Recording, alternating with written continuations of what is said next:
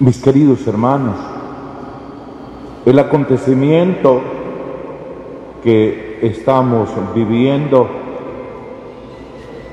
dinamizó la vida individual y comunitaria de aquellos primeros testigos, María Magdalena, las demás mujeres, que llegaron al sepulcro y lo encontraron vacío.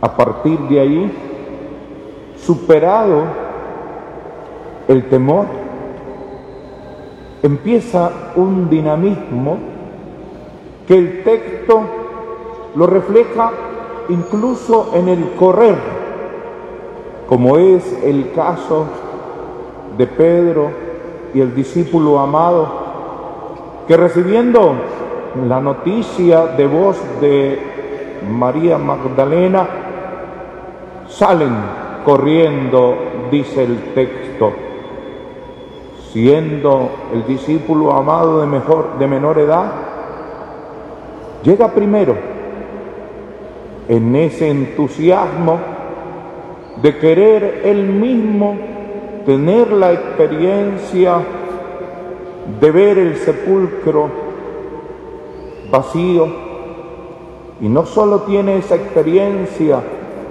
tirando la mirada en la cueva y encontrando un escenario que verifica la resurrección. Los sudarios no están tirados como es propio de una escena donde ladrones entran, llevan las cosas, en este caso hubiera sido el cuerpo de Jesús, y queda lo demás tirado. Ahí Jesús tuvo la paciencia de levantarse y organizar la cama. Organizó el sudario de tal manera que cuando llega aquel discípulo mira y ve todo organizadito, verificando que algo extraño pasó. Llega el otro discípulo, Pedro, de mayor edad y con lentitud, pero entusiasmado. Queridos hermanos, ese escenario, esa actitud, la va a vivir la primera comunidad cristiana. Y el libro de los hechos de los apóstoles, tal como lo hemos escuchado, es un testimonio del dinamismo de la alegría, de la ilusión, del optimismo, del entusiasmo de aquella primera iglesia que, convencida del resucitado, habla de él. No es una gran doctrina, ni siquiera argumenta la forma de cómo pudo el Señor vencer la muerte Solo lo cuentan y lo cuentan con alegría. Lo hemos visto, hemos comido con Él, lo hemos tocado. Ese entusiasmo, queridos hermanos, ha sostenido nuestra iglesia que año con año no recuerda, conmemora la resurrección del Señor como nosotros lo estamos haciendo.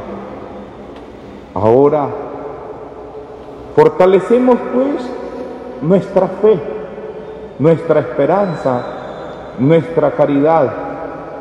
Reactivamos, reanimamos nuestro camino de discípulos misioneros en esta iglesia diocesana. Respira la iglesia se rejuvenece la iglesia, se reactiva la iglesia con la presencia de Cristo vencedor de la muerte. Cada uno de estos días siguientes hasta el 50 o sea, hasta Pentecostés, vamos a estar escuchando y viviendo este gran acontecimiento pascual para seguir fortaleciendo nuestra fe, nuestra esperanza y nuestra caridad. No vamos a quedarnos, queridos hermanos, solo nosotros egoístamente con la gran noticia. Así como corrió María Magdalena a decirle a los discípulos que no estaba el Señor, no iba a decir Magdalena ha resucitado, ni siquiera la terminología estaba bien acuñada. A lo más que se llegaba era a Anastasia, se levantó. Solo después, entonces, aparecerá esa terminología precisa que define el gran acontecimiento de la resurrección. Los apóstoles harán lo mismo, saldrán a compartir, ya con valentía, con convicción, con fuerza, con entusiasmo. Nosotros igual. No nos vamos a quedar solo con esa alegría interna de sentir a Dios presente entre nosotros.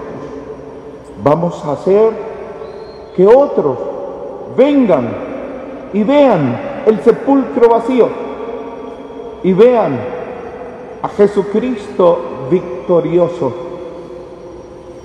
no vamos a presentar al mundo solo el Cristo crucificado.